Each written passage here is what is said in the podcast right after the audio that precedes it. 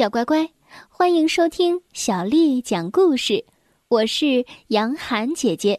今天啊，我要继续为你讲《我爱阅读》丛书当中的故事。新朋友，第二天早上，我从草屋探出头来的时候，顿时有种做梦的感觉。我不知道昨天夜里发生了什么，眼前是一片雪白的世界。我从来没有见过这样的景致。我往外伸出了一只脚，哦，好冷啊！而且地上好滑。我向后倒去，仰面溜下了斜坡。这到底发生了什么事情呢？这时，我听到从坡上方传来了一阵笑声。哦，克拉普奈特！哦。哦，是内昂德尔。为了赶上我，他站在一块树皮上，从斜坡上往下滑。嘿嘿，克拉普奈特小毛孩儿！我嘟哝着：“内昂德尔，你给我小心点儿！你要是敢嘲笑我，我就抡起我的狼牙棒！”哼！我的克拉斯普族和维拉里维埃尔族的伙伴们聚集在我的身后。用怀疑的眼神看着我，内昂德尔和他们部落的小孩慢慢的靠近我，所有的人都拿着一大块树皮来武装自己。我们，我们握紧了拳头，我们不会任人摆布的。可是，内昂德尔和他所有的小伙伴们却递给我们一些树皮，只有埃梅不肯接。别碰他，这些野人。想要我们滚下去，然后自相残杀。内昂德尔和他的朋友们示意我们跟在他们后面。我们试着模仿他们，每个人都站在了一块树皮上。我们用尽各种方式滑下山坡，坐着、蹲着或者趴着。呵，这太有趣了！滑了几次之后，我们比飞奔的斑马还要快。不过我还是不能太控制方向，所以我一头扎进了一个一直到最后一刻才看到的大洞里。我爬了起来，全身都是血。内昂德尔在一旁笑得直不起腰来。突然，我看到所有的猎人都准备离开营地，爸爸的身后，克拉斯普族的人正激动地挥舞着他们的武器。他们时不时的用高傲的眼神瞟向那个呆头呆脑的跟在内昂德尔的爸爸身后的长毛的家伙。克拉多克宣布：“好了，孩子们，我们就要去打猎了，大家都要提高警惕。这些奥姆萨班族的人，可古怪了。”我向前一跳：“爸爸，爸爸，我能跟你一起去吗？”内昂德尔也学着我的样子。呃，爸爸，爸爸，我能跟你一起去吗？我俩的爸爸都摇头表示不行。真奇怪，不在我们两种语言里是一样的。于是，我们看着猎人们向南边的林间小路走去。内昂德尔和我，我们互相使了个眼色，不需要多说了。我们利用树皮滑了下去。埃梅试图抓住我。克拉普奈特，你不能违反命令，这太危险了，野兽会朝你扑过来的。嘿，尽是一些老生常谈。我的表弟，我再也不会听你的了。和内昂德尔一起，我们从斜坡上冲了下去，在悬崖间曲折而行，到达山下。我们躲起来，等待着猎人们的到来。我的心砰砰直跳，我就喜欢这个样子。猎人们在这儿呢，他们走了过去，并没有发现我们。我知道，克拉多克连一只瓢虫在一株草上失足摔了一跤都能听见。于是，我打手势向内昂德尔解释道：“我们应该隔得远远的。”跟着他们，猎人们终于发现了一只战利品，一头毛发茂密的犀牛。这时，太阳已经高高的悬在空中了。哦，我从来没有见过这么雄壮的犀牛。我和内昂德尔躲在一片灌木丛后面，以免错过这场精彩的场面。像往常一样，为了逮到猎物，猎人们先将它包围了，再悄无声息的靠近它，然后突然一下捉住它。但这是怎么了？所有的人都同时向他进攻，并发出了猛兽般的嚎叫。他们是被施了什么魔法吗？啊，他们疯了吗？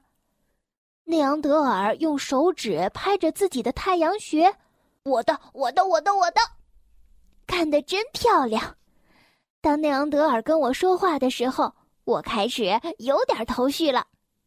我想，我爸爸和内昂德尔想到一块儿去了，每个人都想成为第一个抓住犀牛的人。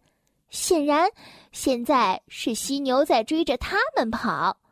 猎人们正在向山谷四周逃窜，我可不希望我爸爸被压得粉碎。我是这么的爱他，他在我的心中就像……呃……狂奔了一阵之后，为了能再喘口气，这些机灵鬼在岩石后面又聚集了起来。犀牛也走到稍微远一点的地方，扒开雪找草吃。我们再次和猎人们会合了。由于天气冷，他们的嘴冻得发紫。当克拉多克发现我们的时候，他差点儿要叫出来：“克拉普奈特，这是怎么回事儿？你干嘛呢？在这里？”内昂德尔的爸爸看上去也不高兴了。“内昂德尔，你疯了吗？”啊！幸运的是，他们为此埋怨我们，却没有动太多的暴力。内昂德尔借此机会说出了一个主意：挖一个大洞，把犀牛引过来，然后使劲打它。我爸爸问道：“他在说什么？”我明白了。内昂德尔回想起今天早上我掉到洞里的情景，我喊道：“这真是一个绝妙的想法！”他说的是：“挖一个大洞，把犀牛引进去，然后我们就可以抓住它了。”克拉多克蹲下来，用指甲戳地。他说道：“地上都结冰了，太硬了，凿洞是不可能的。我们今天是再也找不到其他的猎物了。走吧，我们回营地。”我恼火了，克拉多克真是鼠目寸光。我叫喊起来。但是我们的行李包里有好多坚硬锋利的石头，我敢肯定。用上这些，我们就能凿洞。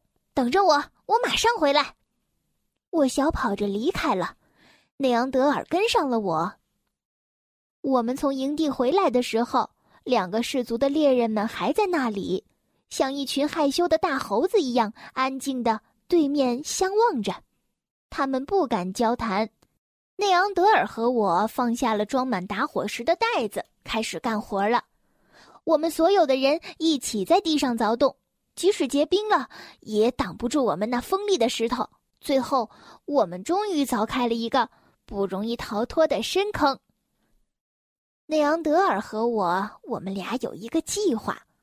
当我们把这个计划讲给我们这个部落的猎人们听的时候，内昂德尔也在向他的部落的猎人解释：“哎，你们这些猎人都要躲在峭壁后面。”我们和内昂德尔要去找那头犀牛，我们比你们跑得要快，他们追不上我们。我们把它引到坑里，当它掉进坑里，你们只要打他就可以了，很简单，不是吗？所有的猎人都点头说是的。瞧，这个词也一样，在我们这两种语言里是一样的讲法。当那些人在躲藏的时候。内昂德尔和我朝犀牛的方向走去。突然，这个怪物出现在我们面前十五步远的地方。内昂德尔开始做一些大幅度的动作，并且发出很大的叫喊声。我突然觉得，他的想法并不是那么好。啊，现在不是讨论的时候。于是，我也大叫道：“大笨牛，如果你胆子够大！”就来打败我们啊！你怕了吗？可怜的大笨牛，看你在克拉普特和内昂德尔面前，还怎么嚣张的起来？犀牛抬起了它的脚，哦呦，从正面看上去，这脚似乎比我还要大。没有任何征兆的，犀牛朝我们追了过来。我认为这个动物比我们慢，我们用尽全力的奔跑。但是我们马上感觉，它呼出的热气就停留在我的背上，飞快的跑，尤其是不能回头，大地在我们脚步下面颤抖着。内昂德尔就在我的身边，他瞪大眼睛，张大嘴巴。由于跑得太快，我甚至看不见他的小腿了。这一次，他没有再开玩笑。终于，坑就在前面了。我们俩径直向前跑着，在最后一刻，我们一人闪到一边，砰的一下，伴随着巨大的撞击声，我们俩扑倒在地上，而犀牛掉进了陷阱里。我听到猎人们从藏身处跑出来的声音，接着他们迅速的把犀牛打了一顿。我们重新站起来的时候，一切都已经结束了。内昂德尔的爸爸双手紧紧的搂住我，称赞的话一如既往的使人高兴。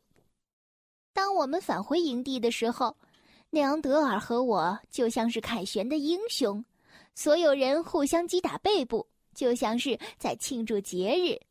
在一个角落里，我发现了埃梅，她的脸红的就像是生肉片儿，她在和内昂德尔部落里的一个女孩子交谈。更确切的说，是用双手大幅度的比划着。我想，他应该是向女孩讲述我们山谷里的树是多么美丽。